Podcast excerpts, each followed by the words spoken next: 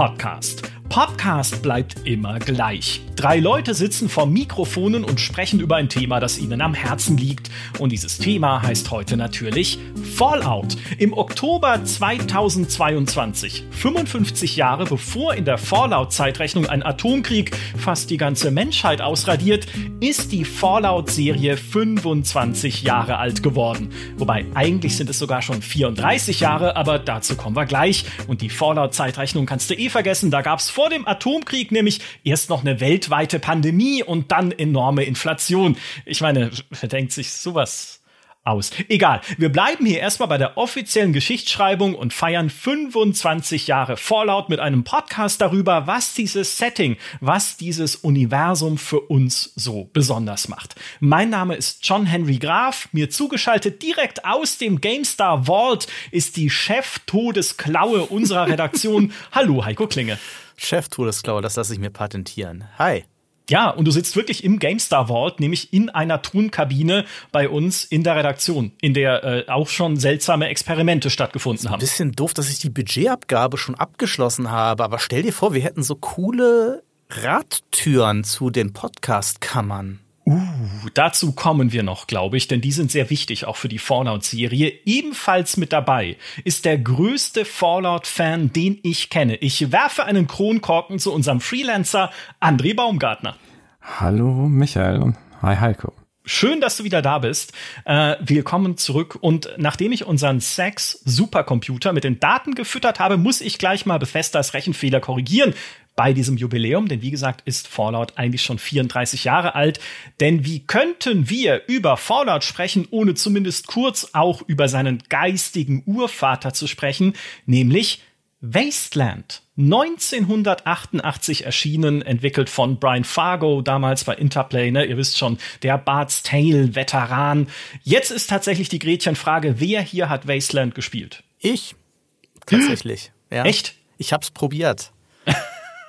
Also ich habe es wirklich versucht, ähm, weil vielleicht erinnert ihr euch, damals ähm, hatten wir ja so so einen Diskettenkasten voller Sicherheitskopien mhm, als ja. äh, Besitzer eines C64 und da hast du halt alles mal durchprobiert. Und äh, bei so 200 Disketten pro Diskette, ja je nach äh, Größe des Spiels ein bis fünf Spiele da äh, hat man schon vieles so durchgezogen.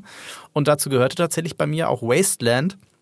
Nun muss man dazu sagen, dass ich damals elf war. Ähm, mhm. Das heißt, meine Englischkenntnisse waren noch nicht existent und entsprechend viel habe ich von Fallout, äh, Fallout sage ich jetzt gerade schon, entsprechend viel habe ich von Wasteland verstanden und entsprechend kurz war dann auch mein, mein Versuch, dieses Spiel irgendwie zu verstehen oder auch zu spielen. Jetzt ist natürlich die entscheidende Frage, hattest du das Handbuch? Nein. Ha, weil dann hättest du damit eh nichts anfangen können, denn das Handbuch bei Wasteland war ausgesprochen wichtig, weil die damals, um Speicherplatz zu sparen, auf den Disketten und auf deinem Rechner viele Texte, fast alle Texte des Spiels ausgelagert haben in dieses Heftchen, das ihm beilag. Da gab es dann 162 nummerierte Abschnitte, wo du dann immer im Spiel nur die Nummer erfahren hast und dann konntest du in diesem Heftchen nachlesen, äh, was irgendwie das Passwort ist, das du jetzt brauchst für irgendeinen Computer oder wie halt irgendwie, was da gerade erzählt wird, was da gerade passiert. Und das Allerbeste daran war, dieses Handbuch hat, damit du nicht einfach nur das Handbuch durchliest und dich spoilerst, was dann alles im Spiel passiert, das Handbuch hat zwei Geschichten miteinander verwoben.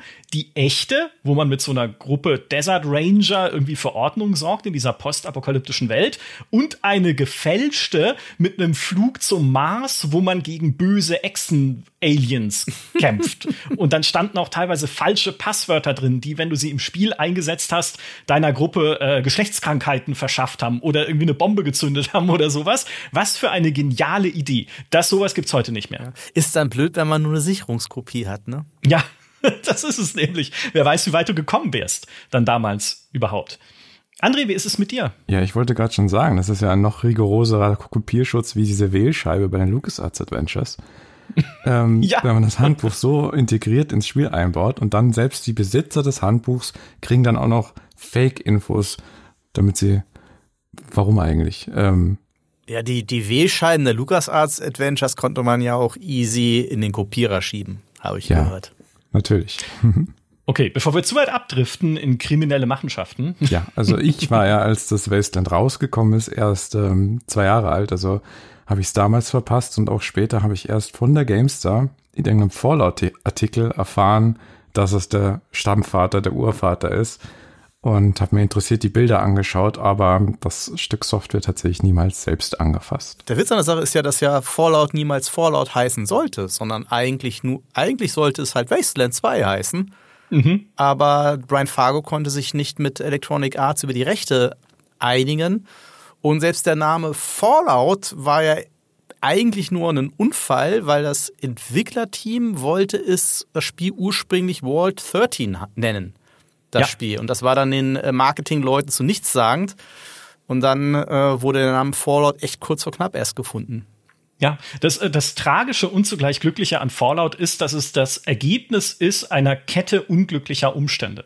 Weil das äh, Brian Fargo eben kein Wasteland 2 machen konnte damals, lag daran, dass Electronic Arts, der Publisher, die Rechte nicht hergeben wollte und gesagt hat, nee, äh, wir machen jetzt eine eigene Fortsetzung, die legendär schlecht ist Sie hieß Fountain of Dreams, spielte in einem äh, ebenfalls vom Atomkrieg verwüsteten Florida und sie wollten aber noch irrer sein. Also Wasteland war ja schon, wie Fallout dann später auch, sehr prägend, was diesen morbiden, schwarzen Humor angeht in dieser Endzeitwelt, wo du dann eine Virtual Reality Maschine erkundest oder in der diese Virtual Reality Welt, an die du vorher den Kopf ihres Erbauers angeschlossen hast oder wo du eine Imbissbude bombardierst mit Artillerie und so weiter. Also da waren schon viele skurrile Ideen drin, aber bei Fountain of Dreams haben sie sich gedacht, da war auch keiner mehr beteiligt von den ehemaligen Wasteland-Entwicklern. Wir drehen das noch größer und in diesem Florida sind deine Hauptgegenspieler Killer-Clowns. Nachkommen ehemaliger Zirkuskünstler, die aus ihren Slapstick-Einlagen die Kriegskunst Slap-Fu entwickelt haben. Äh, okay, könnte cool sein, ja, ich will das nicht zu sehr schlecht reden. Was aber vor allem Fountain of Dreams so schlecht gemacht hat, war, dass es winzig war winzig. Also die Karte war weit kleiner als die von Fallout und die Welt und auch dadurch halt einfach sehr kurz. Zwar knacke schwer, damit haben sie sich künstlich gestreckt, aber im Endeffekt kein gutes Spiel. Äh, und das war der letzte Versuch dann von EA, dieses Wasteland noch irgendwie zu verwenden. Sie haben es auch gar nicht mal als Wasteland-Nachfolger vermarktet, weil sie wussten, dass sie damit nur verlieren konnten. Also damit war das Kapitel geschlossen.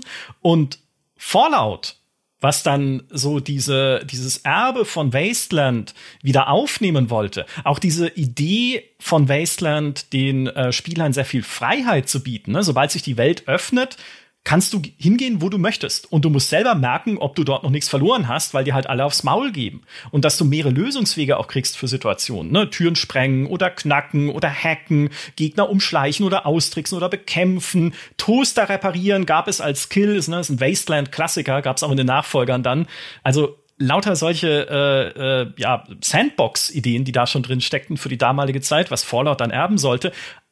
Aber Interplay hat sich für Fallout nicht interessiert.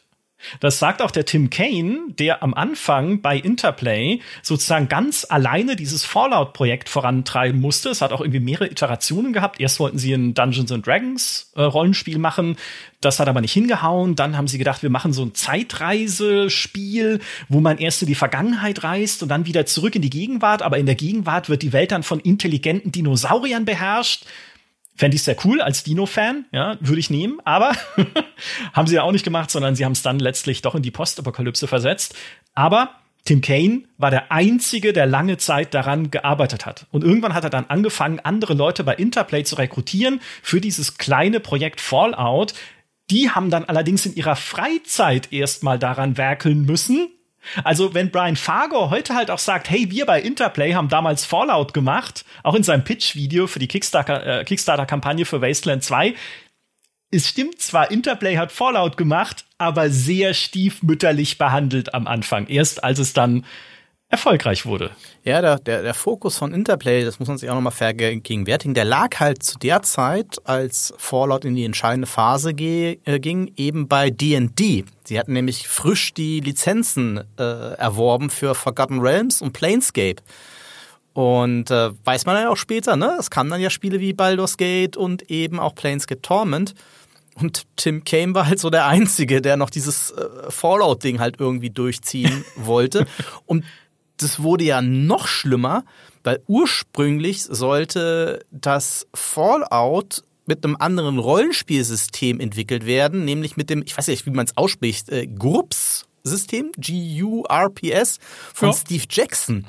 Und der hat dann halt äh, kurz, kurzfristig das zurückgezogen, äh, weil ihm das Spiel zu gewaltlastig war.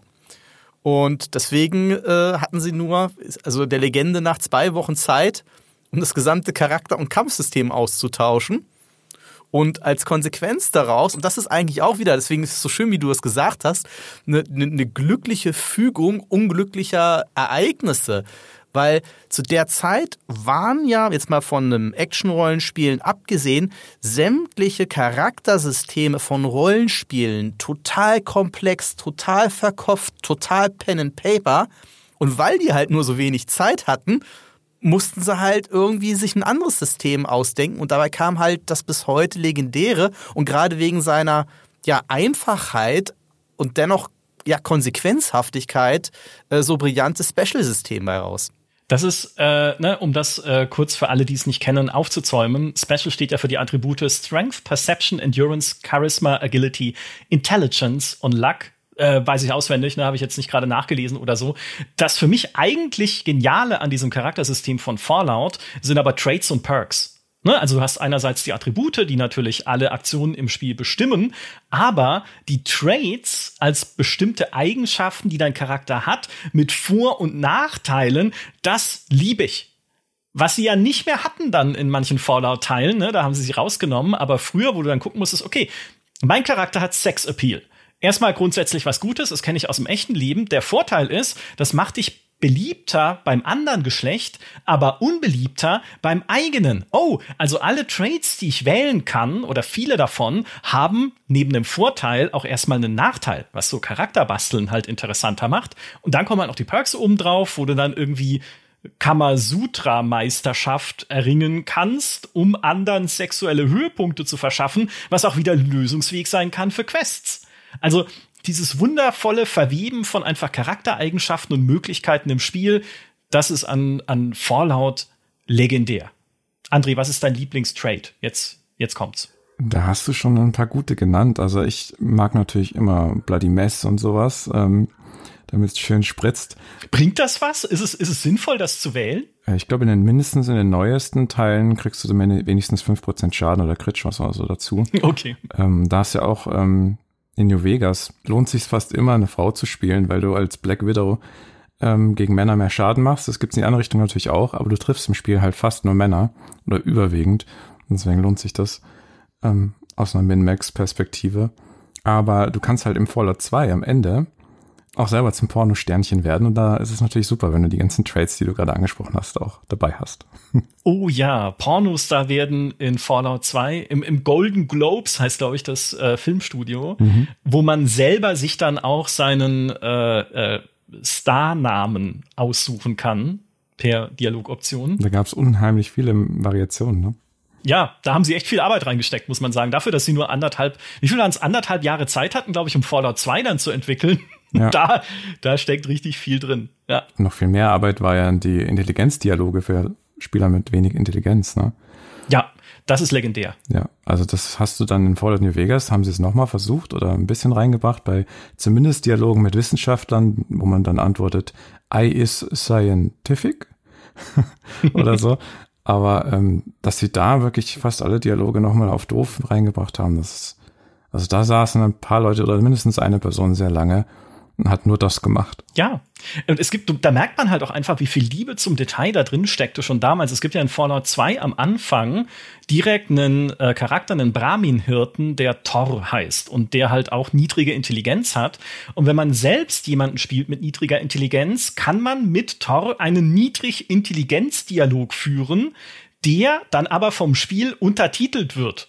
Also man sagt dann ganz abgehackte äh, Dinge wie äh, Vic ist Kabum, tralala oder so, ne? Also eigentlich Kauderwelsch mehr oder weniger. Und das Spiel untertitelt sie dann mit, ach ja, der Händler Vic könnte wissen, wo es ein Garden of äh, Garden von, äh, Garten von Eden Erstellungskit gibt, ne? Guck doch mal nach, der ist vor kurzem nach Dennen äh, gezogen und so. Und dann sagst du halt wieder Kauderwelschen, die, die, das, der Untertitel sagt, ach ja, vielen Dank für die Informationen und noch einen schönen Tag. Also wie genial kann man sein, ein so kleines Detail, ne, was ja nur zutrifft, wenn man erstens dieses Gespräch führt, zweitens niedrige Intelligenz hat, einzubauen in so ein Spiel, da hat man schon gesehen, dass das was Besonderes ist und dass es eine, äh, ja, so aus Leidenschaft, so ein aus Leidenschaft geborenes Spiel ist. Und weil du auch gerade das Gag erwähnt hast, ähm, die Eng das Special-System kann man sich ja leider nur auf Englisch erklären, was die Buchstaben bedeuten.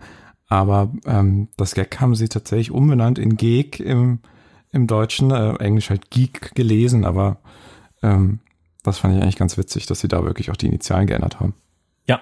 Wobei, jetzt muss ich kurz draufhauen, äh, ich spiele gerade Fallout 2 wieder und die deutsche Übersetzung ist echt nicht gut. Mhm. Also, die haben auch, da merkst du halt, wenn sie teilweise äh, Dinge falsch verstanden oder nicht verstanden haben und dann äh, irgendwie dein, dein Charakter auch äh, völlig verkehrt antwortet, dass so jemand fragt, äh, okay, wo geht's hin? Und du sagst, Gott sei Dank. Und denkst du, okay, nein, das passt nicht zusammen vielleicht sagt der eine, okay, how's it going, ne? Wie geht's dir? Und dann sagst du äh, irgendwas anderes, was halt mehr oder weniger ausdrückt, okay, alles ist gut oder so.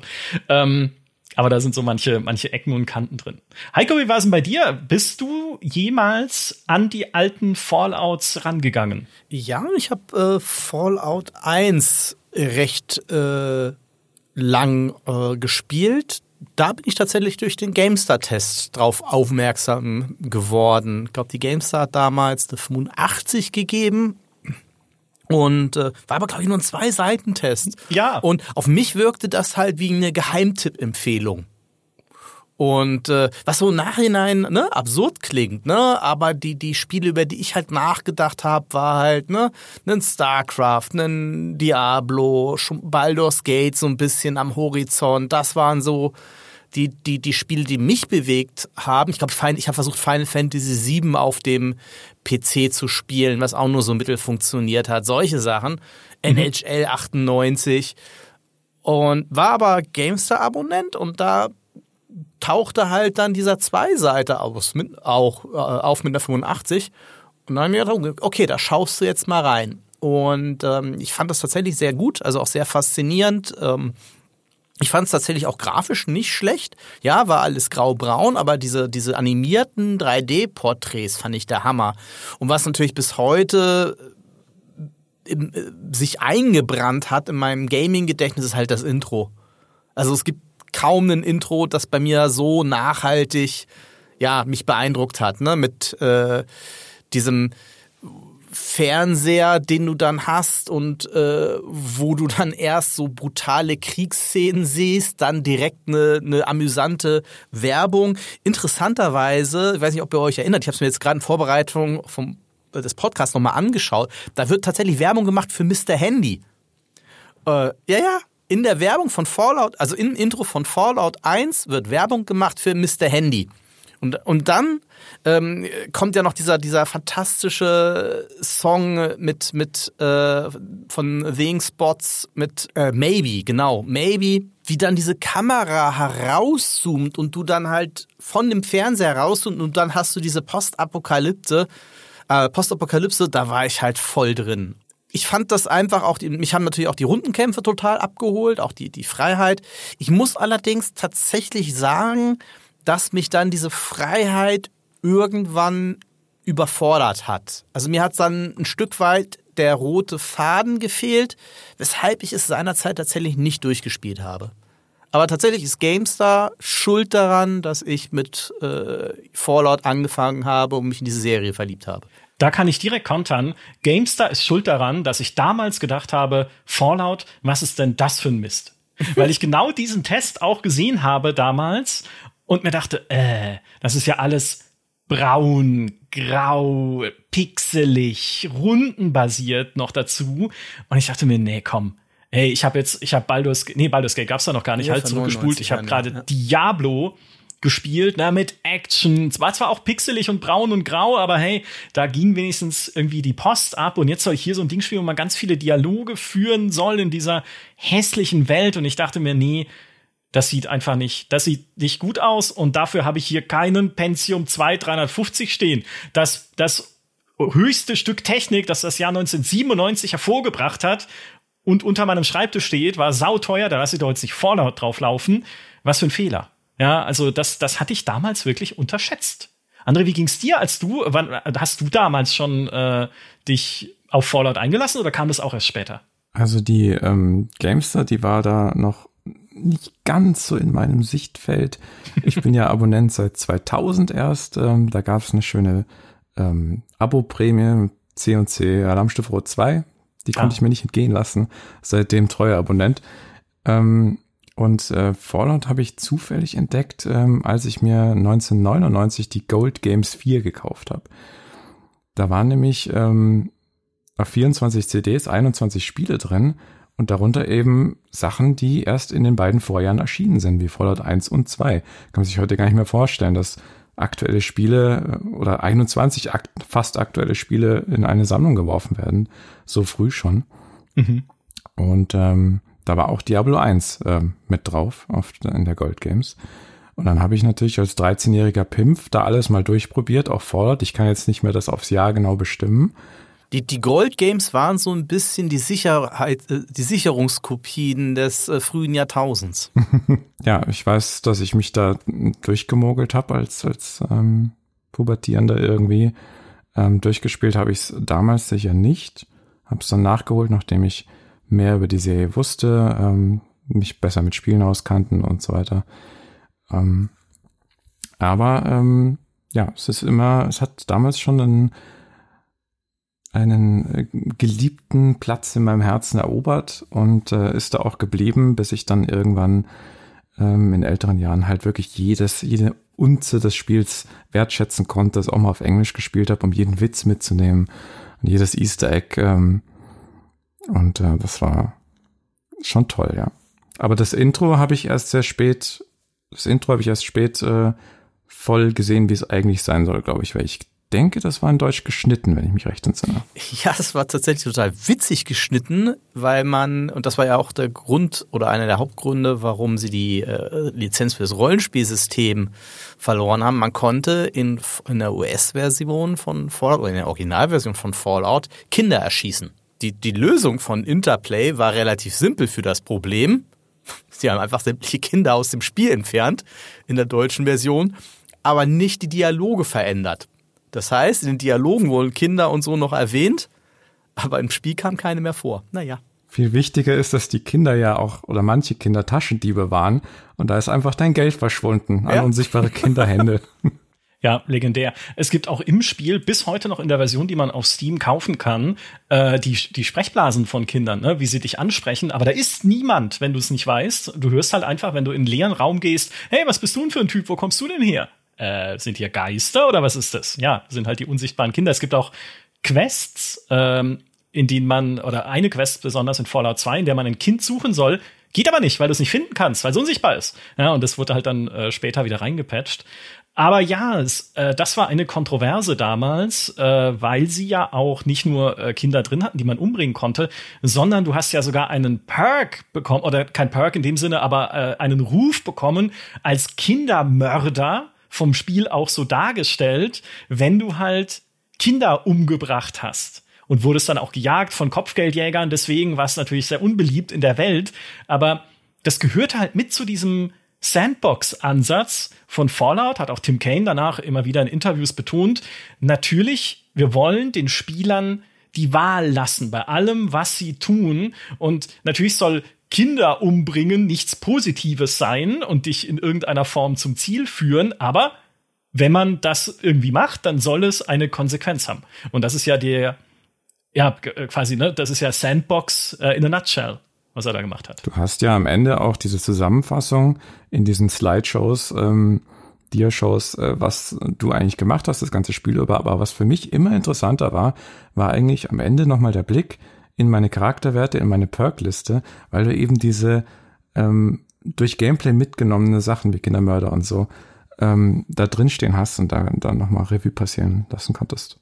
Ja, das ist auch ein wahnsinnig cleverer Weg, dir äh, nochmal diese, die Konsequenz dessen zu zeigen, wie du das Spiel angegangen hast. Ne? Also indem du halt tatsächlich auf deine Spielfigur und das, was sie kann, selbst veränderst durch das, was du tust. Ne? Nicht nur durch Sachen, die man im Skill-Menü freischaltet, sondern durch die Art und Weise, wie man da mit Leuten umgeht und wie man das spielt. Also auch das ne, muss man fast sagen, das ist modernes Spieldesign eigentlich, so eine organische Art, deine Figur da weiterzuentwickeln, äh, statt sie halt einfach nur in Tabellen und Listen irgendwie fortzubilden. Also das schon sehr, sehr clever gewesen. Und was es auch erlaubt hat, und das war schon im ersten Teil so. Nicht nur unterschiedliche Lösungswege, ne, das ging ja sogar so weit, dass man am Ende von Fallout 1 dem Meister, diesem Supermutanten, ich hoffe, ich hoffe, ich spoiler jetzt nichts, aber das Spiel ist 25 Jahre alt, dem Meister einfach seinen bösen Plan ausreden kann, alle in Supermutanten zu verwandeln, weil man sagt, wenn man halt hohe äh, Charisma und Sprechtalentwerte hat, man einfach sagen, ja, aber hast du mal drüber nachgedacht, dass wenn die ganze Menschheit aus Supermutanten besteht, einfach alle aussterben, weil Supermutanten unfruchtbar sind? Und dann sagt er, oh, nee, ups, lassen wir lieber. Wahnsinn, oder? Also ich meine, kein kannst du natürlich auch bekämpfen und so, aber es gibt keinen Kampf, wenn du ihn nicht möchtest, weil du es einfach durch einen Dialog lösen kannst. Also das ist die positive Seite. Auf der negativ oder was sagen wir negativ ist. Auf der dunklen Seite ist, dass man auch in Fallout 1 und 2 vor allem richtig böse sein konnte. Es gibt ja das Karma-System oder leider Bethesda, danke, muss man sagen, es gab das Karma-System das deine Wohl- und Untaten auch aufgelistet hat. Und in Fallout 1 und 2 konnte man ja nicht nur äh, Kinder ermorden, sondern man konnte auch äh, beispielsweise Sex fordern als Belohnung für eine erfüllte Quest oder noch bevor sie erfüllt ist, zu sagen, ja, wenn du deinen Mann wiedersehen willst, dann äh, legen wir uns doch hier mal ins Bett. Also wirklich ein, ein ein widerlicher Stinkbatzen konntest du da sein. Du konntest deine eigenen Begleiter in die Sklaverei verkaufen, weil es Geld bringt. Ja, also war recht lukrativ, dann immer wieder neue Leute irgendwie zum Metzger zu bringen in Fallout 2 und zu sagen, hier, ich habe wieder was zum Verkaufen dabei. Aber das Spiel legt dir halt da einfach keinen Stein in den Weg. Wenn du, du kannst auch einfach jeden angreifen. Ich, äh, irgendwie, jetzt bin ich gerade in Fallout 2 wieder in Reading, in dieser Minenstadt, und da steht der Sheriff, und ich kann sagen, hey, Sheriff, wie wär's mit einem Duell? Und dann sagt der Sheriff, hey, meinst du das ernst? Ich meine, ich hab dir doch gar nichts getan. Dann kannst du sagen, ja, zieh. Und dann erschießt ihr euch halt gegenseitig.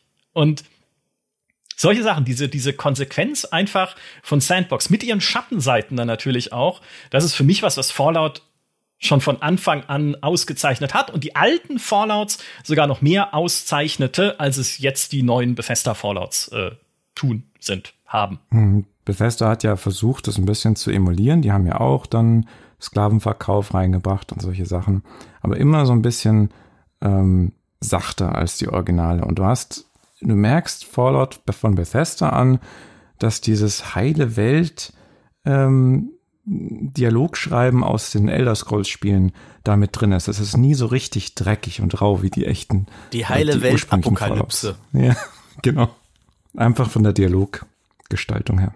Ja, die Dialogoptionen in Fallout, in den alten Fallouts, nicht vertont, ne, muss man dazu sagen. Wenn man das heute in dem Umfang machen würde, würde man sich wahrscheinlich arm entwickeln, weil Vertonung sehr viel Geld kostet und auch kosten sollte, weil Synchronsprecher halt äh, natürlich professionelle Arbeit machen.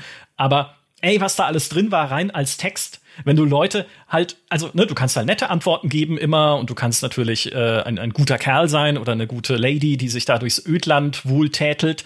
Du kannst aber halt auch jedem einfach Beleidigungen ins Gesicht spucken und sagen, hey, mit einem Gesicht wie du würde ich mich auch in der Höhle verkriechen, Arschloch. Also es ist halt, es ist wundervoll, und schrecklich, wie widerwärtig man in diesem Spiel einfach sich durch dieses Ödland bewegen kann und welche Möglichkeiten dir dieses Spiel dann auch anbietet. Aber ja, ist schön, dass sie das halt einfach so mitgedacht haben und dass sie diesen Weg dir halt auch geben. Und du hast völlig recht, ne? Bethesda, die Bethesda-Vibes sind andere, bis hin zum sehr unbeliebten, muss man dazu sagen, halt Dialogsystem aus äh, Fallout 4, was ja dann nur noch diese vier Überbegriffe hatte in seinem Dialograt, ne, mit irgendwie witzig oder äh, äh, ernst oder ja oder nein oder keine Ahnung, was dann sehr reduziert war im Vergleich zu dem, was halt die Fallouts damals angeboten haben. Einer der allerersten Mods, der rauskam, hat das äh, geändert. ja. Dafür gibt's Modding. Ja, um Bethesda-Spiele zu reparieren. Zumindest da, wo sie kaputt sind. Sie haben ja auch ganz andere und große Stärken. Eine Sache, die noch für diese Freiheit steht, ne, für dieses Sandbox-Gefühl, für diese, ich habe schon mal in einem Podcast über Postapokalypse gesagt, Postapokalypse ist eigentlich die ultimative Sandbox. Ne? Du startest in jedem Fallout ja auch wieder als unbeschriebenes Blatt. Du kommst aus dem Bunker, zumindest in jedem Hauptserien Fallout. Wir lassen jetzt mal Fallout Tactics und Fallout Brotherhood of Steel, dieses Baldur's Gate Dark Alliance mäßige schlechte Actionrollenspiel, die lassen wir mal kurz außen vor, aber in jedem Hauptserien Fallout startest du halt wieder als neue Person in dieser Welt. In Fallout 2 kommst du nicht unbedingt aus dem Bunker, sondern bist halt geboren in einem Dorf oder so, aber du kannst diese Welt jedes Mal neu entdecken. Und weil so viel Wissen verloren gegangen ist, macht dieses Neuentdecken einfach Spaß. So immer ein bisschen so ein Archäologie-Effekt. Hey, ich guck mal, was irgendwie in der Postapokalypse da drüben passiert ist und was dieses Dorf da drüben wieder für skurrile Ideen hervorgebracht hat. Und ich kann halt auch jedes Mal wieder äh, irgendwelche Seitenpfade bestreiten, wie zum, äh, beschreiten, wie zum Beispiel drogenabhängig werden. Ne? Weil es mir das Spiel einfach auch da erlaubt und mir keine Steine in den Weg legt. Wenn ich sage, okay, ich pfeife mir jetzt Chat rein, ich kann es machen. Es ist vielleicht keine gute Idee, aber es geht. Es ist halt vor allem deshalb so eine, so eine interessante, ja, so ein interessantes Szenario, weil es dich quasi zu einem Archäologen macht, gewissermaßen. Weil es geht ja nicht mehr, es geht ja nicht nur darum, zu erleben, was dir das Abenteuer jetzt vorsetzt und deine Rolle in der Geschichte zu finden. Ein Großteil der Faszination von Fallout besteht ja auch darin, zu Locations zu gehen und herauszufinden, was dort eigentlich passiert ist. Und äh, das ist zumindest für mich auch immer fast unterhaltsamer, ehrlich gesagt, als die eigentlichen Main Stories von Fallout. Voll, voll. Du, es ist halt, die Endzeit ist eine Wundertüte. Also du kannst sie ja füllen mit so vielen immer neuen, skurrilen Geschichten, Fraktionen, Überraschungen, dass es, eigentlich ist es so, man läuft durch dieses Ödland und das insbesondere jetzt eher bei den Bethesda-Spielen, war damals auch schon so, aber da fand ich halt, ne, in dieser Isometrie-Perspektive fühle ich mich nicht wie ein kleines Kind, das äh, diese Welt erkundet, sondern da ist es dann halt eher die Ego-Perspektive. Ich laufe durch dieses Wasteland von Fallout wie ein Kind an Weihnachten durchs Kaufhaus. Überall siehst du was, überall ist irgendwas und du weißt überall, okay, ich will auch jetzt dann tatsächlich irgendwie enträtseln, was da dahinter steckt, wenn ich irgendwie in Fallout 3 nach Little Lamplight komme und es ist eine Höhle, die bewohnt wird von Kindern. Was denn da passiert? Ne? Wenn ich in New Vegas in das Casino komme und die Leute sagen, es gibt da komisches Essen, was äh, geht denn da vor sich? Ja? Und diese Sachen sind es, die halt dann Fallout zum eigentlichen Fallout machen. Ja, also diese immer wieder neuen, skurrilen Ideen, immer wieder neuen, interessanten Fraktionen, die sie auch einbauen. Die Kinder des Atoms, ah, die verehren nukleare Strahlung. Oder Caesars Legion in Fallout New Vegas, eine eigentlich böse, raubmordende Sklavenhalter-Fraktion, deren Anführer aber sehr vernünftige Argumente dafür hat, warum er so ist, wie er ist ja, wenn du mit ihm redest und ihn zum ersten Mal triffst in Fallout New Vegas. Also einfach dieses, diese Endzeit lässt sich aufladen mit so viel coolen Geschichten. Das machen sie wirklich gut. Das haben sie auch immer gut gemacht, schon über die ganze Seriengeschichte hinweg. Was noch ein Fun Fact ist zum ersten Teil und sicherlich auch einer der Gründe, also A, der Umfang der, der, der Texte, dass sie nicht alles vertont haben, aber B, auch die Qualität der Sprecher, die sie hatten. Ich meine, der Erzähler im, des ersten Fallouts in der US-Version ist Ron Perlman. Ja. Killian äh, wurde von Richard Dean Anderson vertont. Ja? Also die haben wirklich äh, einen Großteil ihres Budgets wahrscheinlich für die Schauspieler und die englische Synchronisation des Spiels rausgehauen. Der Endboss vom zweiten Teil ist der Worf aus Star Trek. Wahnsinn. Ron Perlman war auch tatsächlich seit dem ersten Fallout in allen Fallouts mit dabei als Synchronsprecher. Weiß nicht, was er in den anderen gesprochen hat, aber das ist eine der Konstanten dieser Fallout-Serie, selbst nachdem sie Bethesda dann später übernommen hat. Was sich durch Bethesda geändert hat, finde ich, ist ein, ein bestimmter Teil des Vibes in diesem Ödland, weil in Fallout 1 und 2 du ja Welten erkundest, die schon, ne, ich will nicht sagen zivilisiert sind, aber in denen mehr wieder aufgebaut ist und weniger äh, das, was dann Fallout 3 hatte, Fallout 4, weniger du halt durch Ruinen läufst, voller Skelette, du durch komplette Stadt- oder Straßenzüge läufst, dann in Fallout 4 in Boston, wo halt noch alles voll liegt mit kaputten Autos und irgendwie den Überresten der ehemaligen Bewohner und sowas.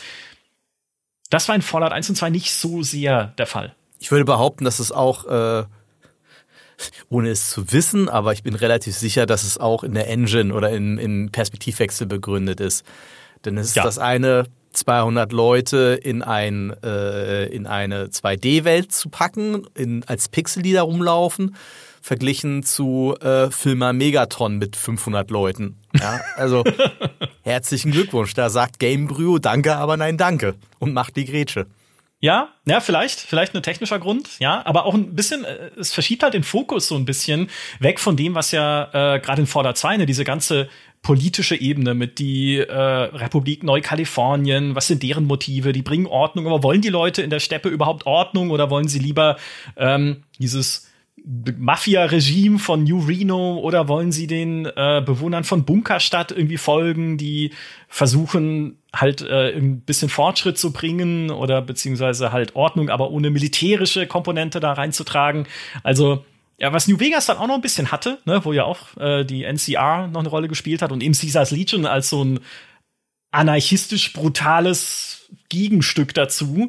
Da war es noch ein bisschen drin, aber das hat, finde ich, hat, finde ich, äh, abgenommen in Fallout 3 und 4 zumindest. Bei Fallout 2 hast du ja auch den schönen Kontrast, dass du so ein Dorfbewohner bist, ne? Ja. Der, der noch weiter weg ist von dieser ganzen Geschichte und diese ganzen Gruppen dann kennenlernt. Ja. Und trotzdem muss ich äh, gestehen, äh, habe ich in Fallout 3 und Fallout 4, das hat für mich besser gepasst. Also ich habe das schon verstanden, was in Fallout 1 und Fallout 2 so cool ist, aber diese Faszination der Postapokalypse und dieses, was ich anfangs erwähnte, dieses archäologische, hat sich für mich in der First Person, in der Ego-Perspektive irgendwie richtiger angefühlt. Ähm, muss aber auch dazu sagen, dass der Spielauftakt von Fallout 3 für mich einer der besten der gesamten Spielehistorie ist, ja, wo du ja wirklich als Baby anfängst zu spielen und das hat mich so in diese Welt gezogen, ähm, was einfach ja einen unfassbaren Effekt auf mich hatte. Während ich mich bei Fallout 1 und Fallout 2, mag an mir liegen, ähm, habe ich mich eher von dieser Welt ein Stück weit distanziert gefühlt, wenn ich ehrlich bin. Ja, wobei man muss auch sagen, Fallout 2 hat auch den, den furchtbarsten Einstieg aller Zeiten, glaube ich, in Rollenspiel, wo du durch diesen Tempel der Prüfungen musst der ja eigentlich nur irgendwie drei aufeinanderfolgende Räume sind oder Karten, wo du vom einen Ende zum anderen läufst. Und es ist so, wo dann schon irgendwie, du hast nur einen Speer und dann hat man dich auf unbewaffneten Kampf oder auf, auf Nahkampf geskillt und dann kämpfst du gegen irgendwelche scheiß Riesenratten und stichst halt mit diesem Speer 500 Mal in die Luft, bevor du eine Ratte triffst. Das hattest du in Fallout 1 aber auch, ne? Wo ja. du ja diesen, auch da diese Riesenratten und hast mit deinem Messer da irgendwie versucht, auf die, mit einer äh, Trefferwahrscheinlichkeit von 20 Prozent oder so, diese, diese Ratten dann halt zu erwischen, um aus diesem Bunker rauszukommen. Das war jetzt auch nicht so elegant als Spieleinstieg. Fun Fact zum Einstieg in äh, Fallout 3 ähm, deine, weil du das Karma-System auch vorher angesprochen hast, Micha, das gibt's ja in Fallout 3 und New Vegas äh, noch rudimentär irgendwie im Hintergrund. Und ähm, du hast im, im Bunker als Bezugsperson ja die Amata. Erst dein Vater natürlich und Amata als, als Freundin. Und ähm, die wird dann mal so gemobbt von der Gruppe äh, Lederjacken-Raudis.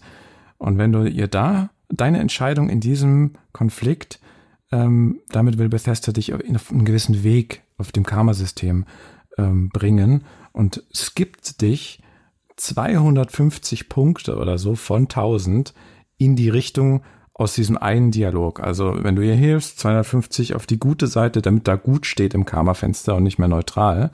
Oder halt ins Negative. Und das ist der größte Karma-Boost im gesamten Spiel. da, da haben sie es aber leicht gemacht, ja, ja. wenn das nur bei einer Entscheidung. Ja. Wahnsinn. Für mich die, für mich eine der genialsten Ideen dieses ganzen Fallout-Settings, also ne, dieser Postapokalypse, sind die Walls und Vault-Tech.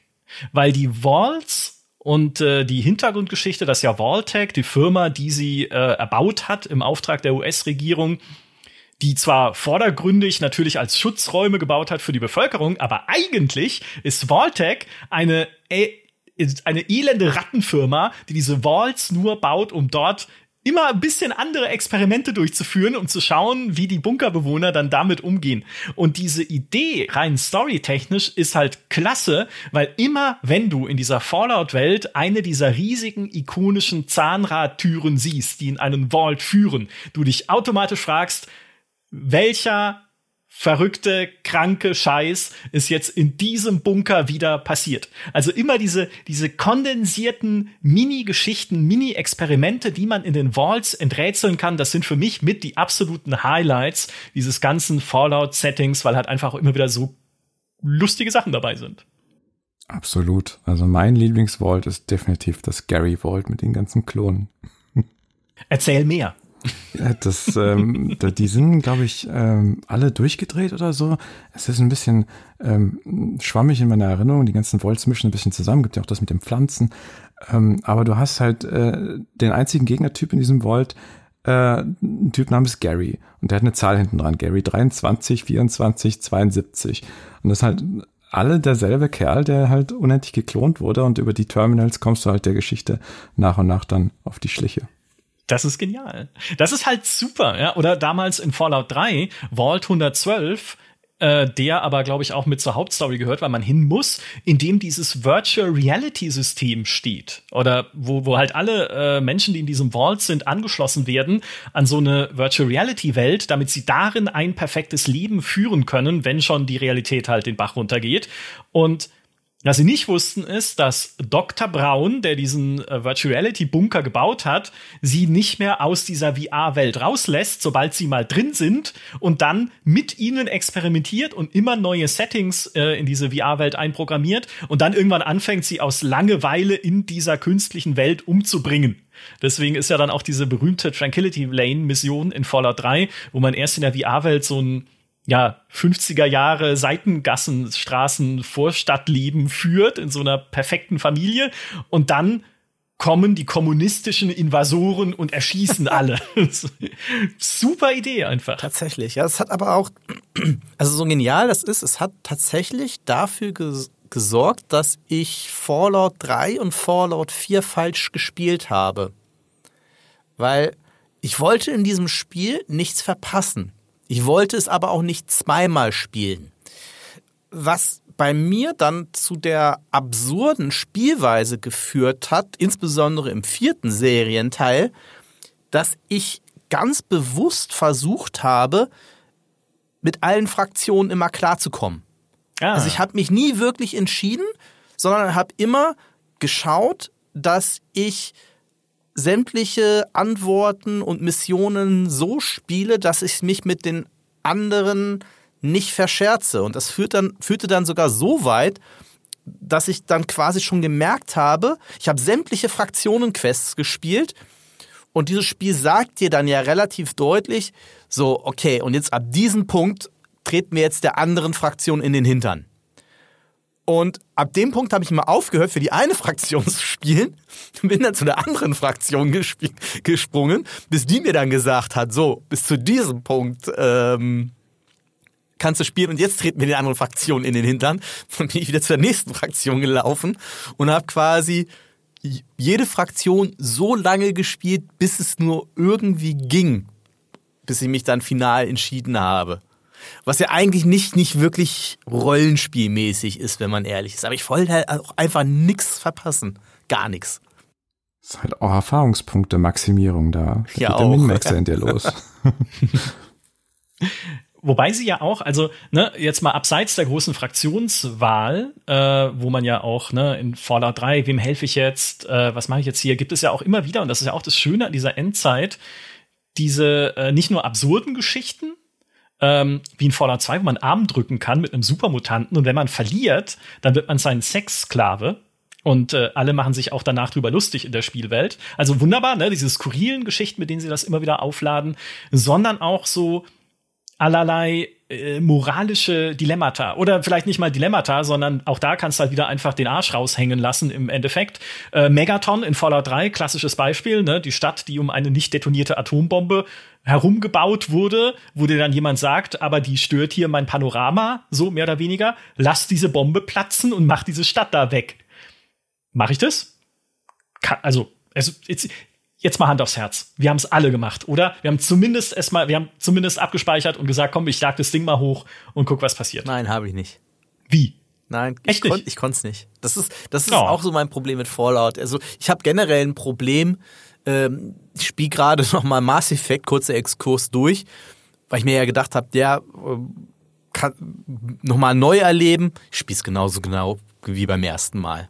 Ich bin, ich habe so einen äh, konsequent ausgerichteten moralischen Kompass, dass ich bestimmte Dinge nicht tun kann, auch nicht in Spielen.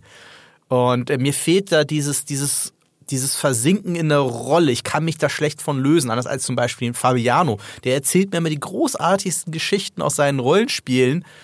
Und ich denke mir immer, oh, das würde ich auch gern können. Und dann sitze ich doch wieder dazu und ich kann die Atombombe einfach nicht in die Luft gehen lassen. Ich würde mich so schlecht fühlen auf, auf, auf Wochen hin. Ähm, woran ich mich noch erinnere, ist tatsächlich der Flugzeugträger. In, in, in Fallout 3. Das fand ich auch spannend, weil das war dann eher viele kleine moralische und auch durchaus politische Entscheidungen auf kleinerem Raum, um mir so die Perspektiven aller daran beteiligten Personen anzu, anzuhören. Das fand ich interessant tatsächlich. Aber da, da bin ich einfach ein zu schlechter Rollenspieler, um das wirklich in Fallout auskosten zu können. Und vielleicht auch einer der Gründe, warum ich zwar Fallout sehr schätze und auch äh, die, die neueren Teile alle sehr gern durchgespielt habe, aber vielleicht die, die ganze Brillanz dieser, dieser Serie, ich meine, was du mir da jetzt alles erzählt hast noch, wie böse man sein konnte in Fallout 2, wäre mir niemals in den Kopf gekommen, dass überhaupt, dass es überhaupt geht oder möglich wäre. Ich hätte immer gedacht, da passiert dann irgendwie, dann stirbst halt einfach, das Game over. oh nein. Nicht in Fallout. Also nicht in den alten Fallouts, mindestens. Äh, eine Geschichte, die, also, oder eine Quest, die ich jetzt auch gerade gemacht habe in Fallout 2, die das ein bisschen, äh, ja, sagen wir mal, die, die Konsequenzen ein bisschen äh, geringer darstellt, aber die halt auch dich vor so eine interessante Wahl stellt, ist der verfluchte Bauernhof bei Modoc. Modoc, ein Dorf in Fallout 2. Und dieser verfluchte Bauernhof, da sind halt alle, äh, die dort gewohnt haben, von geflohen, weil Leichen dort aufgetaucht sind. Ja, auf einmal Pfähle, auf denen Leichen aufgespießt sind. Überall ist Blut und sie glauben einfach, da treiben Geister ihr Unwesen und dann gehst du da hin und untersuchst es und findest irgendwann raus, Moment mal, die Leichen sind gefälscht, ja, das sind Puppen und das Blut ist irgendwie von Kühen oder von Braminen, also das ist alles, äh, das sind keine Morde, die da passiert sind. Und dann kann man halt weiter untersuchen und dann findet man raus, dass unter diesem Bauernhof ein Höhlennetzwerk ist, in dem Menschen den Atomkrieg überlebt haben, um dort unten halt auch zu leben und sich fortzupflanzen. Und irgendwann haben sie aber gemerkt, oh nein, wir haben hier unten zu wenig Nahrung. Ja, und wir müssen jetzt an die Oberfläche gehen, um Nahrung anzubauen. Unser Problem ist nur, weil wir so lange im Untergrund gelebt haben, vertragen wir das Sonnenlicht nicht. Also wir können halt nicht nach oben gehen tagsüber und dort die Felder bearbeiten, sondern wir müssen es nachts machen und damit die Leute uns da nicht sehen oder sich vor uns fürchten oder denken, wir sind Monster, verjagen wir sie von diesem Bauernhof. Blöd nur, dass sie jetzt zwar genügend Nahrung haben, aber keine anderen Vorräte mehr, also keine medizinischen Vorräte, die sie zum Beispiel brauchen.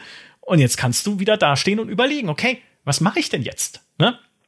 Liefer ich dir ins Messer und sage, hey, unter eurem Bauernhof ist nur so eine Gruppe äh, blasshäutiger Hippies, ne? also geht doch hin, weil sie sind alle Gewalt, nicht gewalttätig und so, ne? geht doch einfach hin und wir bringen die alle um. Ne? Kannst du sagen. Oder du kannst sagen, okay, ich handle irgendwie äh, mit Modoc, mit der Siedlung, einen Handelsvertrag aus, dann könnt ihr alle gemeinsam hier leben und äh, euch gegenseitig halt äh, helfen und das wird alles ein gutes Happy End nehmen. Aber du hast halt immer diese, diese zwei Möglichkeiten. Ne? Einerseits ein Depp zu sein oder andererseits Heiko zu sein. Ja, ach, weiß nicht, ob ich, ich, ich mache das ja nicht absichtlich tatsächlich. ja. also ich, ich würde es ja teilweise auch gern anders spielen, aber äh, aber um, um das, wo, wo ich eine Potsau bin, ist beim Kampfsystem. Weil darüber haben wir noch gar nicht gesprochen.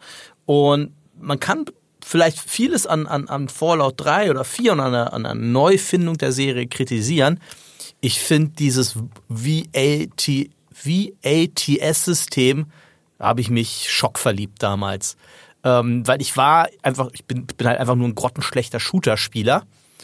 Und so aus der Ego-Perspektive die Zeit anhalten zu können und dann halt mit 95 Prozent, weil ich natürlich alles so auf äh, äh, ja scharfschützenmäßig geskillt habe, äh, dann den Kopf anzuvisieren und dann das Ergebnis äh, in sämtlicher Schönheit betrachten zu können, das hat mir sehr viel gegeben.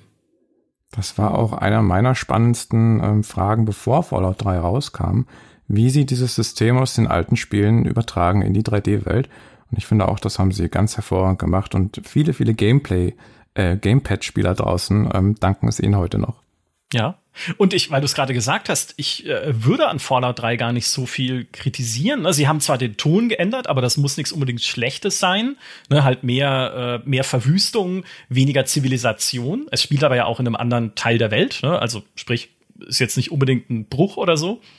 Und wir haben ihm 93 Punkte gegeben damals im Test, äh, wo ich auch so damals dachte, hä? Warum greifen wir jetzt so tief hier in unseren Wertungssack und holen so viele Punkte raus? Das war nämlich mein tatsächlich erster Kontakt mit Fallout. Ich hatte damals Fallout 1 nie gespielt, Fallout 2 nie gespielt.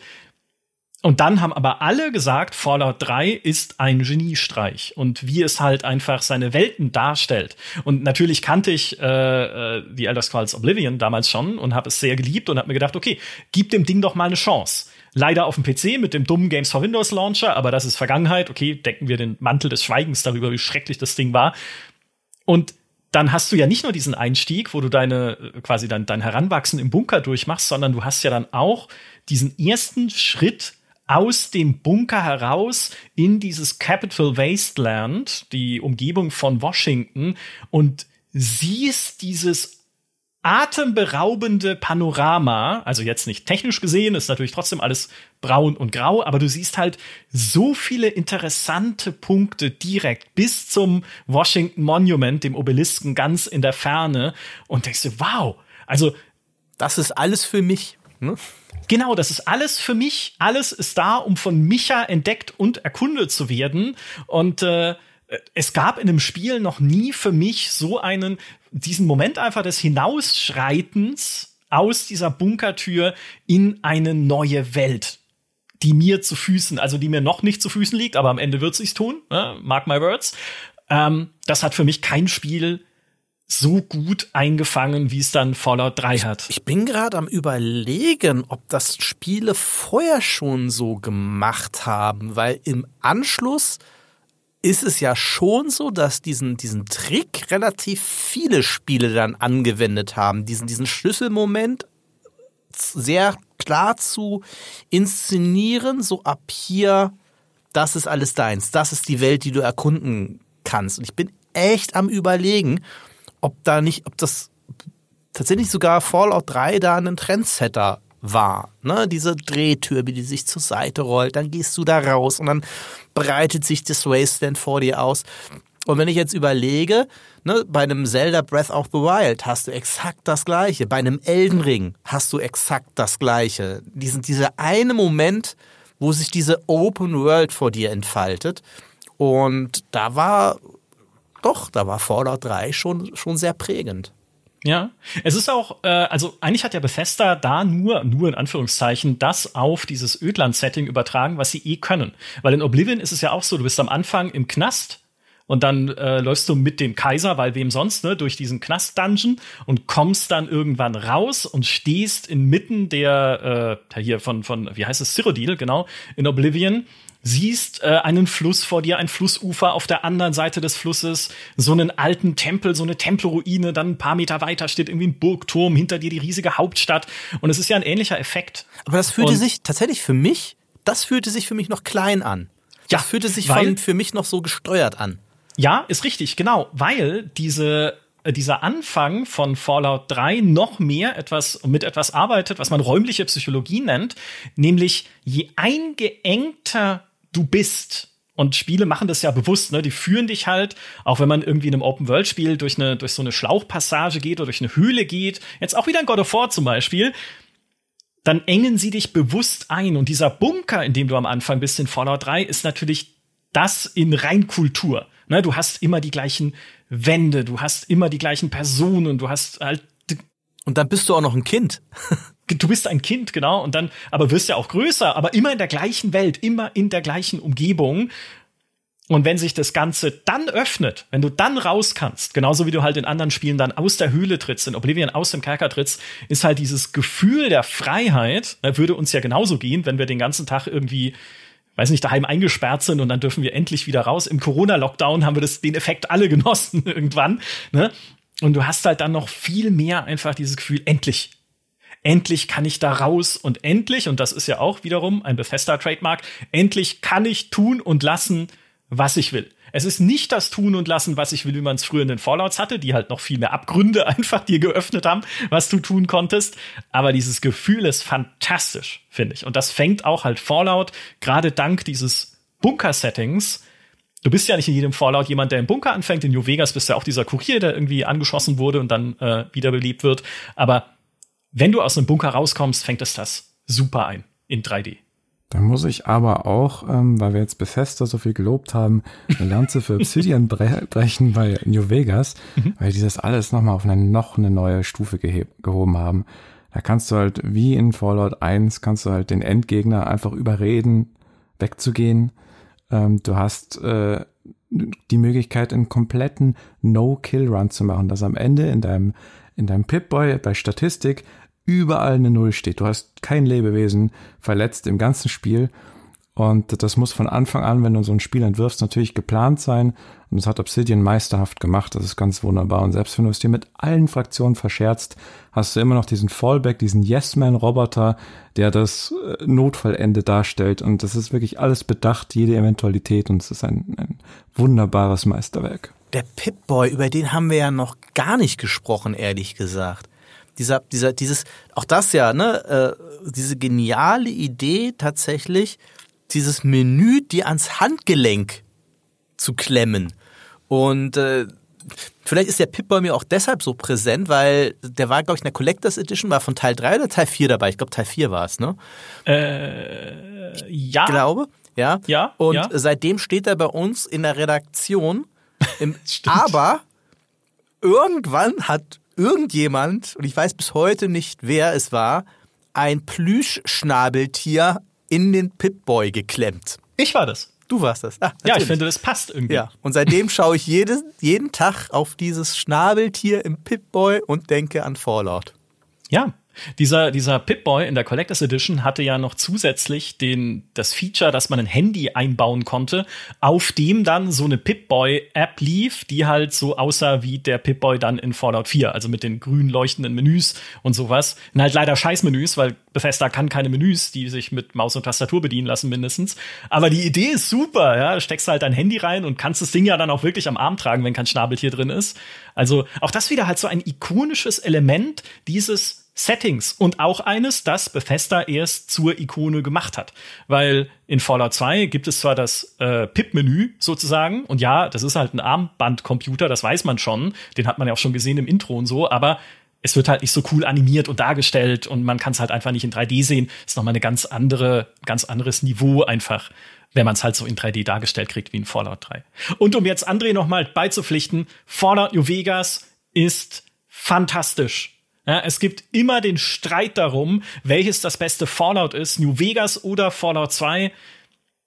Wir alle, auch bei der GameStar, ne, wir haben ja schon eine Wahl gemacht, auch der besten Rollenspiele, haben da New Vegas ganz nach vorne reingewählt, einfach weil es auch so viele coole Geschichten wieder hervorgebracht hat. Ne? Caesars Legion habe ich schon erwähnt. Du findest irgendwo auch in der Welt einen Vault, aus dem Pflanzen sprießen. Ne? In dieser Wüstenwelt von Nevada rund um Las Vegas sind einfach irgendwie Bäume, die da stehen. Und dann ist natürlich, okay, cool, also spielt auch in der Hauptstory eine Rolle, aber klar will ich da rein und wissen, was da passiert ist. Du hast so viele Möglichkeiten auch in Dialogen, wo dann Skillchecks mit drin sind, äh, je nachdem, was du halt kannst und was du gelernt hast, um da jeweils andere Möglichkeiten und Lösungswege freizuschalten, bis dann hin zu diesem fantastischen Ende, wo du sehr unterschiedliche Möglichkeiten haben kannst, was die Zukunft des Ödlandes angeht. Und eine davon ist, ich bin die Zukunft des Ödlandes, Freunde. Das ist das beste Ende überhaupt, wenn ich sagen kann, ja, es gibt die Republik Neukalifornien, es gibt Caesars Legion, die haben ihre wertvollen Punkte. Da gibt es noch Mr. House, ja, ich weiß, der ist auch irgendwie ne, besorgt um New Vegas und will nur das Beste. Aber wisst ihr, wer das Allerbeste will für das Ödland hier? Ich. Ja, das ist jetzt meine Bude hier, Freunde. Verzieht so. euch alle. Ich packe Schnabeltiere in Pip Boys. Ich weiß, ja. was hier Phase ist. genau. ungefähr. An der Stelle vielleicht einen ganz tollen Geheimtipp äh, an die Leser und Zuhörer. Es gibt eine Mod, die heißt A Tale of Two Wastelands und die kombiniert Fallout New Vegas und Fallout 3 und äh, tut Fallout 3 in New Vegas hineinbringen. Ähm, und du hast, äh, kannst mit einem Charakter beide Spiele erleben und alle Systeme von Fallout 3 werden auf Fallout New Vegas angepasst, umgemünzt. Also Big Guns fällt raus, Survival kommt rein. Und das ist, es, es funktioniert einfach. Es ist wunderbar. Das Setup ist ein bisschen frickelig, aber es ist ähm, die beste Methode, heute nochmal Fallout 3 zu erleben äh, und dann Fallout New Vegas gleich dabei zu haben. Fantastisch. Wir packen einen Link in den äh, Podcast-Artikel, wenn ihr euch die Mod mal anschauen wollt. Äh, denn genau das haben wir uns gewünscht. Und vielleicht ein, äh, eine Lanze brechen noch, generell, ich habe es vorhin schon gesagt, für äh, Menschen im Fallout-Setting. Einmal, weil ich bin normalerweise jemand auch, der Spiele mag ohne zu viele Menschen. Also ich bin super gerne beispielsweise im System Shock 2 unterwegs, da sind nämlich alle tot, außer Gegner. Und dann kann ich halt ihre Aufzeichnungen das ist, anhören. Das ist sehr düster, Micha. ja, aber dann habe ich wenigstens meine Ruhe, weißt du? Oder in, äh, ja, sowas wie Bioshock oder so, ne? Wo du halt einfach möglichst wenig Interaktion mit irgendjemandem hast, aber dafür ganz viel Erkundung und ganz viel rausfinden, was ist hier eigentlich passiert. Oder ein Thief, ne? Da ist ja auch dann, da gibt's ja keine NPCs so viel. Aber die Stärke von Fallout und Fallout 76, der Online-Ableger, hat uns das gezeigt, wie kein anderes Spiel, sind einfach die Geschichten, die aus den Fraktionen entstehen. Ne, was will denn die stählerne Bruderschaft? Was will denn die Enklave in äh, Fallout 2, Fallout 3, diese Überbleibsel der US-Regierung? Für wen arbeiten die überhaupt? Ja, äh, wer ist denn der Präsident auf dieser komischen Bohrinsel? Und äh, wer ist es in Fallout 3 dann? Ähm, also immer zu, zu gucken, okay, was sind denn hier, äh, was steckt denn hier hinter den Kulissen? Auch das Institut in Fallout 4, ich finde diese Idee von Fallout 4, diese ähm, Wissenschaftler reinzubringen, die Androiden herstellen und auch künstliche Tiere, ne, künstliche Krähen beispielsweise, mit denen sie diese Spielwelt ausspähen. Das habe ich im Spiel so gar nicht richtig mitgekriegt, habe ich jetzt erst heute nachgelesen, dass man dann sogar im Institut, wenn man da hinkommt in Fallout 4, Monitore sehen kann mit den Überwachungsbildern dieser Krähen die sie halt gebaut haben als äh, Tierandroiden. Tierandroiden? Ich glaube, das ist wissenschaftlich inkorrekt, aber ist mir egal, ja, so als künstliche Tiere gebaut haben, um mal dieses Wasteland äh, zu überwachen. Und natürlich ist es spannend, ja, dann und die Fragen, die daraus entstehen, ne? Androiden generell fand ich einen coolen Ansatz für Fallout 4, sind das Menschen? Wie menschlich sind die? So ein bisschen die Blade Runner-Schiene zu fahren.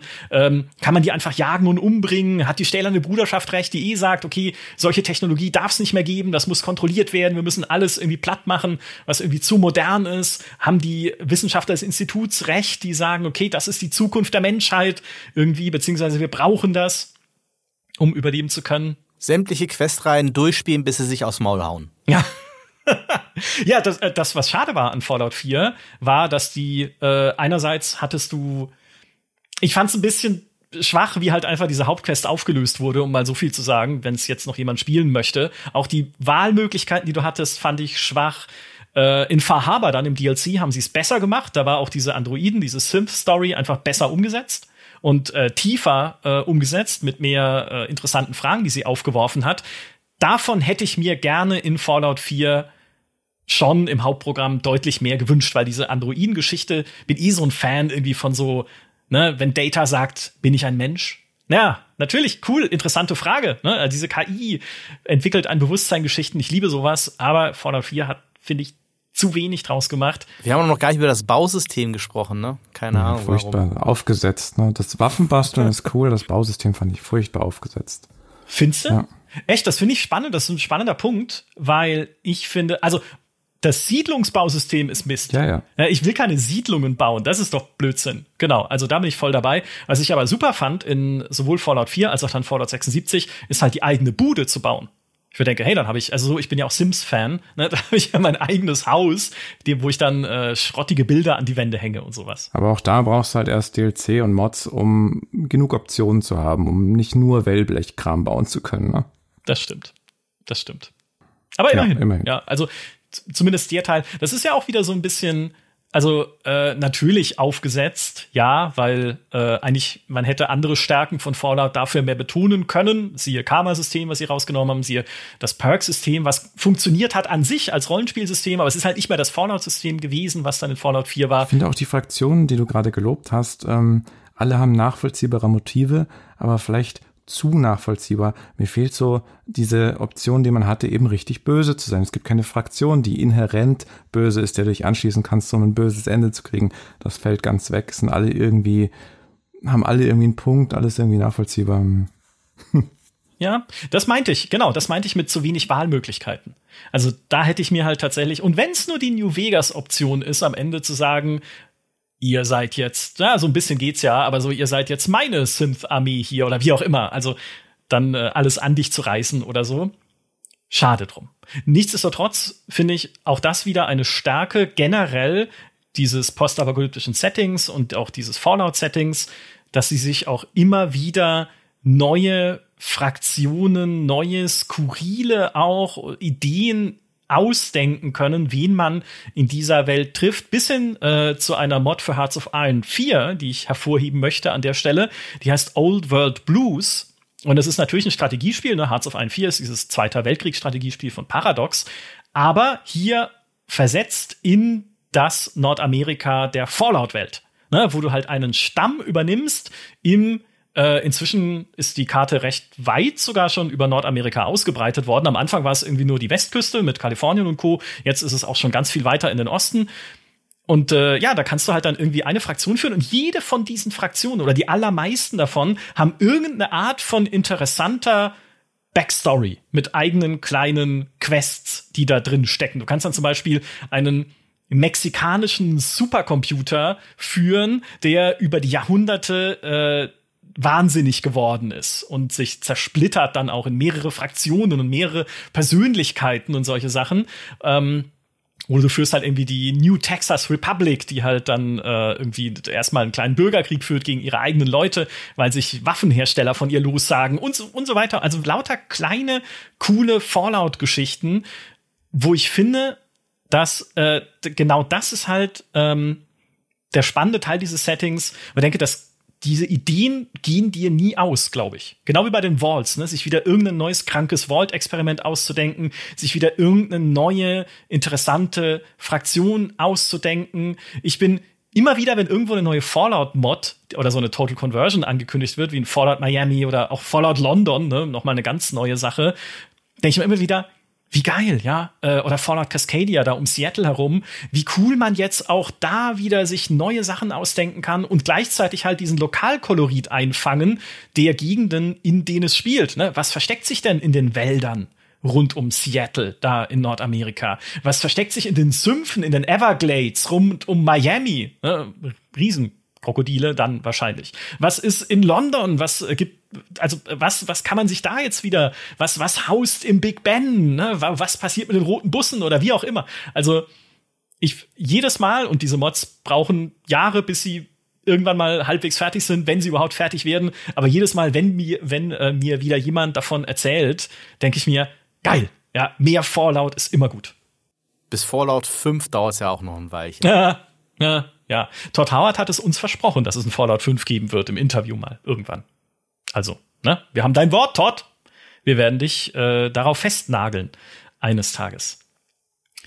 Eine letzte Stärke, was dieses äh, Fallout-Setting oder überhaupt diese Fallout-Serie angeht, ist für mich auch das äh, Setting an sich und die Art und Weise, in, also ne, in welcher Art von Welt wir da eigentlich leben. Denn die Fallout-Zeitlinie hat sich ja von unserer abgespalten, irgendwann zwischen 1945, also nach dem Ende des Zweiten Weltkriegs und irgendwie Anfang der 1960er, hat sich das auseinanderentwickelt. Bis dahin war alles äh, halbwegs gleich und dann ist aber Fallout irgendwie so stecken geblieben in den 1950ern. Allein schon stilistisch, ne? Von der Musik her, das ist vorhin schon gesagt, Heiko, dieses Maybe oder The Wanderer, die typischen äh, Lieder, die man aus Trailern kennt, dieses Art Deco Design, dieser Futurismus, dieser amerikanische Futurismus, der damals so angesagt war, ne, mit irgendwie Flossen an den Autos und so Cockpit-ähnlichen Kanzeln, in denen die Fahrer saßen, ähm, wo man damals ja wirklich in den 50ern dieses Gefühl hatte, die Welt von morgen mit ihren Robotern, mit ihren fliegenden Autos, mit ihren Häusern, die unter Kuppeln gebaut werden, mit ihren Pillen, die wir essen ne, für Mahlzeiten. Diese Welt von morgen ist halt zum Greifen nahe. In 50 Jahren leben wir alle auf, den auf dem Mond und wir fliegen mit unseren Untertassen morgens in die Schule wie die Jetsons. Diese Aufbruchsstimmung, ne, auch, ne, was sich ja dann im Weltraumprogramm auch ausgedrückt hat. Alles ist möglich. Und gleichzeitig auf der anderen Seite in diesem Fallout-Setting und auch das aus den 50ern diese paranoide antikommunistische Propaganda gegen die rote Gefahr, wo dann in dieser Welt, ich habe sie ganz vorhin erwähnt, die irgendwann die neue Pest ausbricht, also eine Pandemie, äh, wo dann auch die Länder sich abschotten und so, Parallelen zur echten Welt rein fiktiv.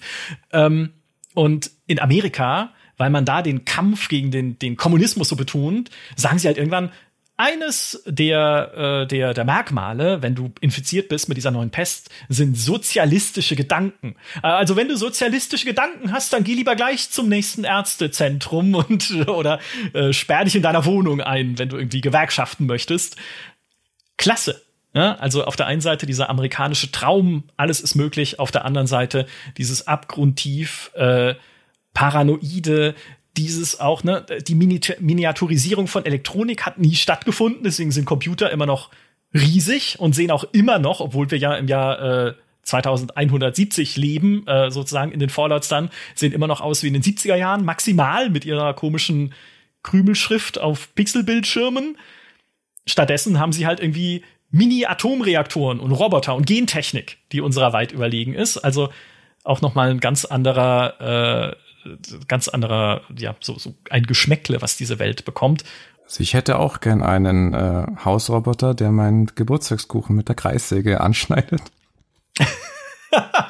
Und Humor. Ganz genau. Das wäre nämlich so das letzte, dieser schwarze Humor in diesem, in diesem Setting. Das, das darf nie verloren gehen.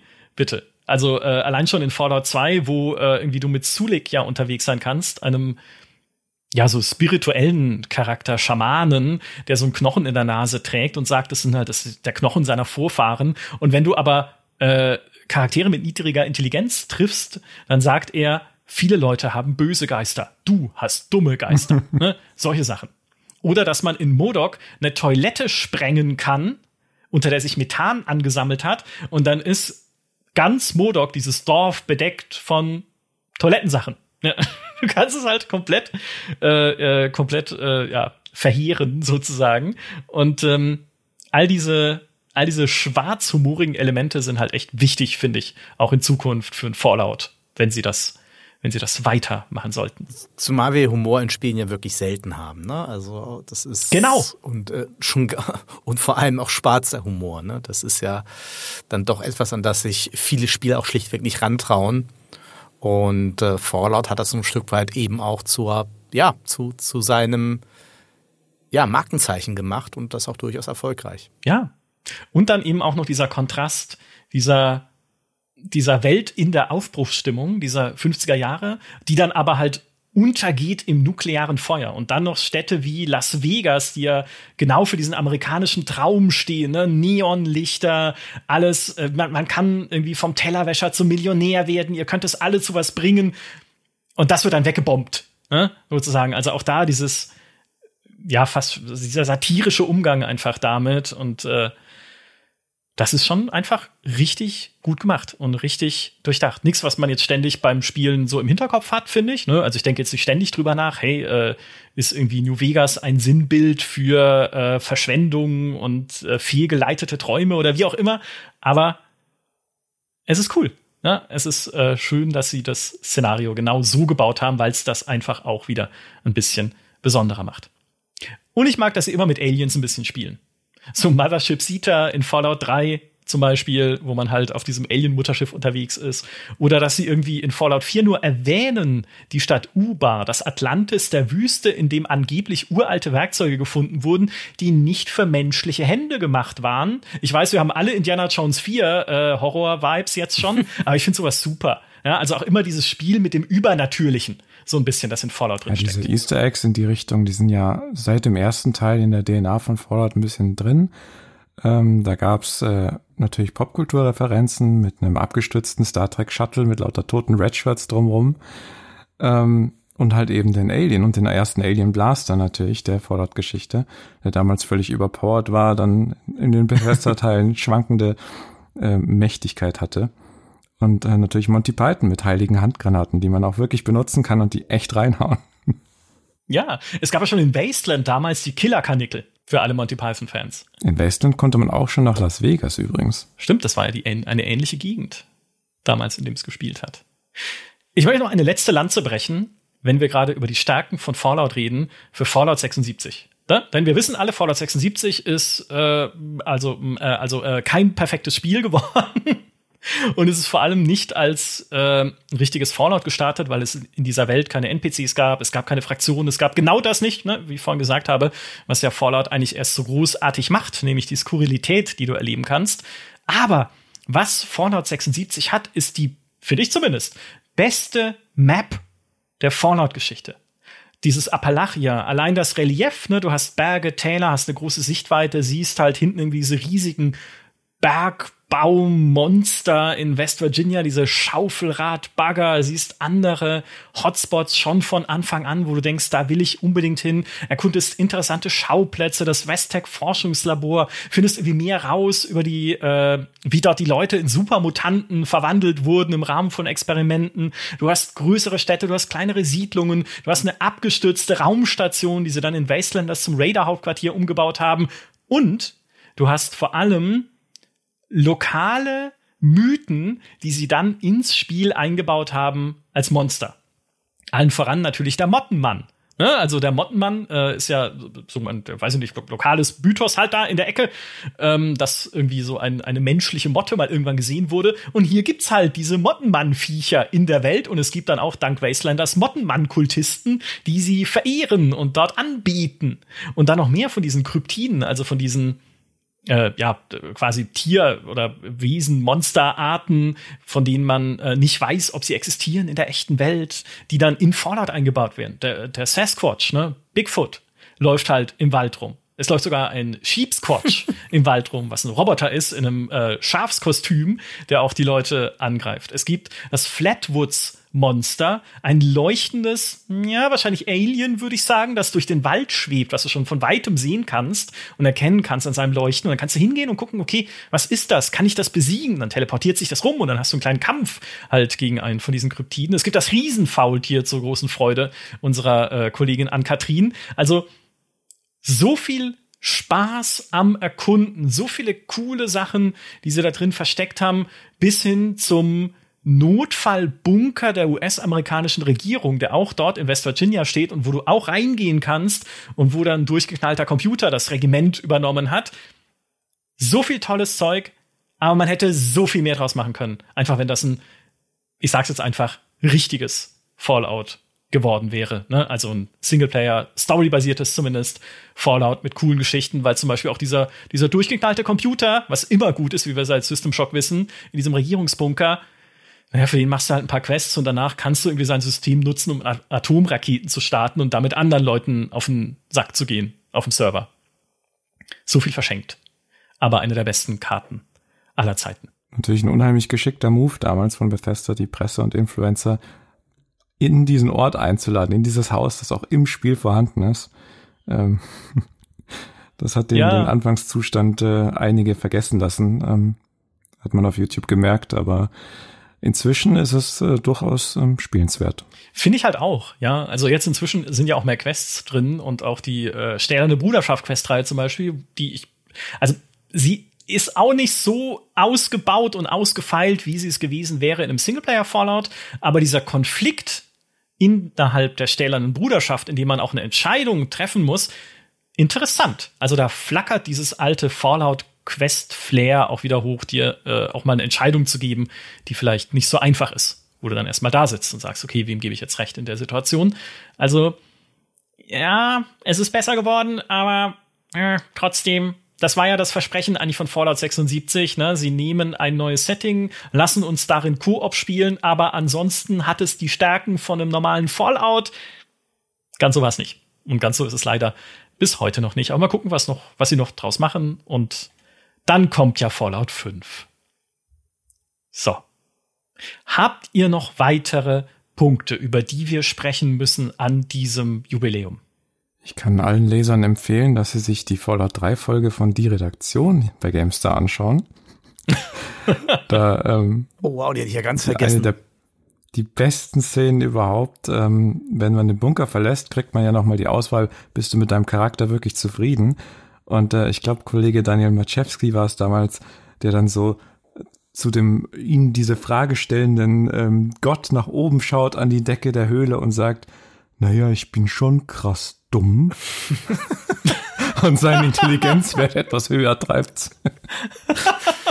das hatte ich ganz vergessen. Stimmt, ja. Äh, muss ich mir mal wieder anschauen, die Folge. Tatsächlich. Das war der eigentliche Höhepunkt von Fallout. Nee, pass auf, der eigentliche Höhepunkt von Fallout ist, dass Bethesda nur 5,75 Millionen US-Dollar für die Rechte an Fallout bezahlt hat damals, an Interplay, als sie es verkauft haben äh, wo ja dann noch Interplay irgendwie ein Fallout MMO machen wollte, dann Bethesda aber unglücklich drüber waren, wie sie mit diesem MMO vorankommen und dann Interplay verklagt, die ihnen ja die Fallout-Rechte gerade erst verkauft haben, weil Interplay für sein MMO Namen und Locations aus den bisherigen Fallouts nutzen möchte. Äh, okay. Äh, ja, gut. War halt ein bisschen. Und über Van Buren haben wir ja auch noch nicht gesprochen, ne?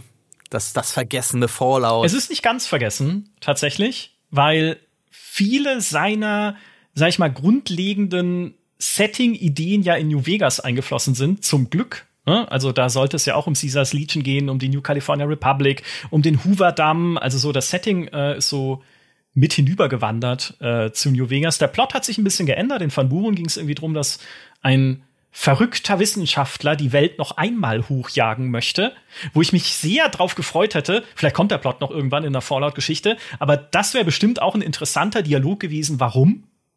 Also, ne, weil die Leute sollten ja nachvollziehbare Motivationen haben. Also was, wieso?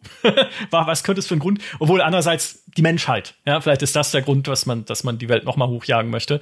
Ähm, aber ein bisschen, ein bisschen Van Buren, das eingestellte äh, Fallout, was leider ja gescheitert ist an Interplays finanziellen Problemen, dann ein bisschen davon hat überlebt. Dass sich davon viel in New Vegas wiederfindet, ist sicher auch Fergus Urquhart geschuldet, der ja bei Interplay gearbeitet hat, federführend an Fallout 2 beteiligt war und dann äh, fünf Jahre später Obsidian gegründet hat, die dann New Vegas gemacht ja. haben. Genau, also es ist in der Familie geblieben und es ist jetzt wieder in der Familie. Wir wissen ja, sowohl Bethesda als auch Obsidian gehören inzwischen zu Microsoft. Und hey, man könnte ja überlegen, die Marke Fallout auch wieder ein bisschen zu vergrößern. Und Obsidian, wenn schon kein New Vegas 2, das müsste gar nicht sein, weil klassische Fortsetzungen sind jetzt nicht so das Fallout-Ding, würde ich sagen, auch wenn halt äh, Fallout 1, 2, 3 in einer kontinuierlichen Storyline spielen, man spielt ja jedes Mal einen neuen Charakter, also aber die noch mal ein Fallout machen zu lassen, wieder in einem neuen Setting. Schon gesagt, bei Fallout Miami, als diese Mod angekündigt wurde, Fallout Miami ist exakt also hat exakt den Reiz, den eigentlich auch Fallout New Vegas hat, weil Miami halt auch so eine äh, Stadt ist, die diesen amerikanischen Traum verkörpert, mit der Neonreklame am Strand, mit den schicken Cabrios, die die Promenade entlang flitzen und auch da einfach zu sehen, wie all das untergeht, wie all das dann pervertiert wird durch diesen Atomkrieg. Ähm, ja, sofort, ne? Also ich sag und ich sag mal so, unser alter Käsefreund Josh Sawyer, einer der führenden Köpfe von New Vegas, der hat jetzt ja gerade mit Pentiment sein neues Spiel fertig und könnte ja ne, mal wieder was Postapokalyptisches machen. Nur so als Vorschlag. Ja. Josh, wenn du uns hörst, wir laden ihn dann auch einfach gerne wieder in den Podcast ein, um auf Deutsch mit ihm über das nächste Fallout zu so sprechen. Machen wir's. Jetzt haben wir nicht nur über die Vergangenheit von Fallout gesprochen, sondern auch gleich noch die Zukunft dargelegt. Zack. Jetzt muss ich euch tatsächlich noch die wichtige Frage stellen, wenn das nächste Fallout kommt und es wird wieder ein Fallout kommen und wir wollen doch einfach mal hoffen, dass es auch wieder ein nicht Online-Experiment wird und kein Mobile-Game und kein äh, irgendwie anders komisches Spiel, sondern ein klassisches, storybasiertes Fallout. Heiko, wo soll's spielen? Wo willst du, wo wünschst du dir mal ein Fallout? Boah, das ist eine gute Frage. Also tatsächlich würde ich äh, einen, einen, einen, gerne einen Fallout in Zentraleuropa gern, mhm. gern erleben, weil so diese amerikanische Perspektive hatten wir jetzt schon. Fallout London, okay, ja, ist schon ganz nett. Aber so in, in, in Paris oder Berlin oder so, ähm, oh, Fallout Berlin ich lege mich fest, Fallout Berlin, weil gerade da natürlich ne, die, die 50er Jahre in Berlin als äh, ja, getrennte Stadt stelle ich mir super mm. spannend vor, das auf in einer alternativen Zeitlinie nochmal neu zu erkunden. Oh ja, sehr schön. Tatsächlich. Ja.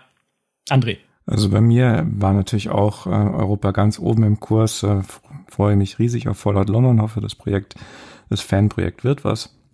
Ähm, vielleicht Skandinavien, ähm, dann haben wir Bolz voller Drauger, da kennen sich Bethesda ja schon aus. ähm, aber, aber auch äh, ein Fallout Tokyo wäre sicher interessant, wenn auch schwer umzusetzen. Hm, das geht in eine ähnliche Richtung wie mein Wunsch, der aber in der Realität wurzelt. Weil eigentlich schlägt mein Herz auch für Europa, muss ich ehrlich sagen. Ne? Einfach mal raus aus Amerika und zeigen, was dieser Krieg in anderen Teilen der Welt angerichtet hat. Coole Idee, auf jeden Fall. Äh, aber realistischer würde ich sagen New York, weil sie haben ja jetzt schon zum Fallout Jubiläum enthüllt, dass Fallout 4 ursprünglich in New York spielen sollte und man dann am Ende nur einen Abstecher nach Boston gemacht hätte also irgendeine Idee seitens Bethesda, wie ein New York in der Fallout-Welt aussehen könnte, muss es ja geben. Und New York wäre nochmal eine ganz andere Kiste, weil vertikal. Ne? In New York wissen wir, gibt's Wolkenkratzer, noch viel mehr als in Boston, einfach hohe Gebäude. Und äh, theoretisch kannst du ja damit eine ganz andere Art von Welt bauen, wenn du da hochklettern kannst in den Stockwerken, welche Kulturen sich bilden im 40. Stock eines Bürogebäudes. Ja, weiß ich nicht. Aber ich würde es gerne herausfinden. Ein Fallout New York braucht auf jeden Fall einen präsidentialen Bunker unter der Freiheitsstatue. ja! Oder auf Governor's Island oder sowas. Es gibt, siehst du, man fängt schon automatisch an, so Ideen zu spinnen. Plus das U-Bahn-System. Ne, wie, welche Art von Gulen mit welcher Art von Kult lebt in diesem U-Bahn-System? Und äh, was wird draus? Nicht zuletzt, die Metro-Serie hat uns gezeigt, dass U-Bahn-Systeme etwas sehr Spannendes sein können für postapokalyptische Spiele. Also, ich lege mich fest, macht endlich das New York-Ding. Ihr habt eh schon Pläne dafür. Und wir sprechen uns dann einfach wieder beim nächsten Fallout-Jubiläum. Naja, wenn es 30 Jahre alt wird, da wird es, glaube ich, Fallout 5 noch nicht geben. Aber wenn wir wieder hier sitzen für 50 Jahre Fallout in 25 Jahren, dann wissen wir hoffentlich, was Bethesda noch draus gemacht hat. Hoffentlich dauert es nicht so lang. Wir werden sehen. Lieber Heiko, lieber André, vielen Dank für diesen wundervoll nostalgischen Podcast über die Fallout-Serie. 25 Jahre ist sie alt geworden. Ich sage auch Danke an alle, die uns auch diesmal wieder zugehört haben. Macht's gut und bis zum nächsten Mal. Ciao. Tschüss. Tschüss.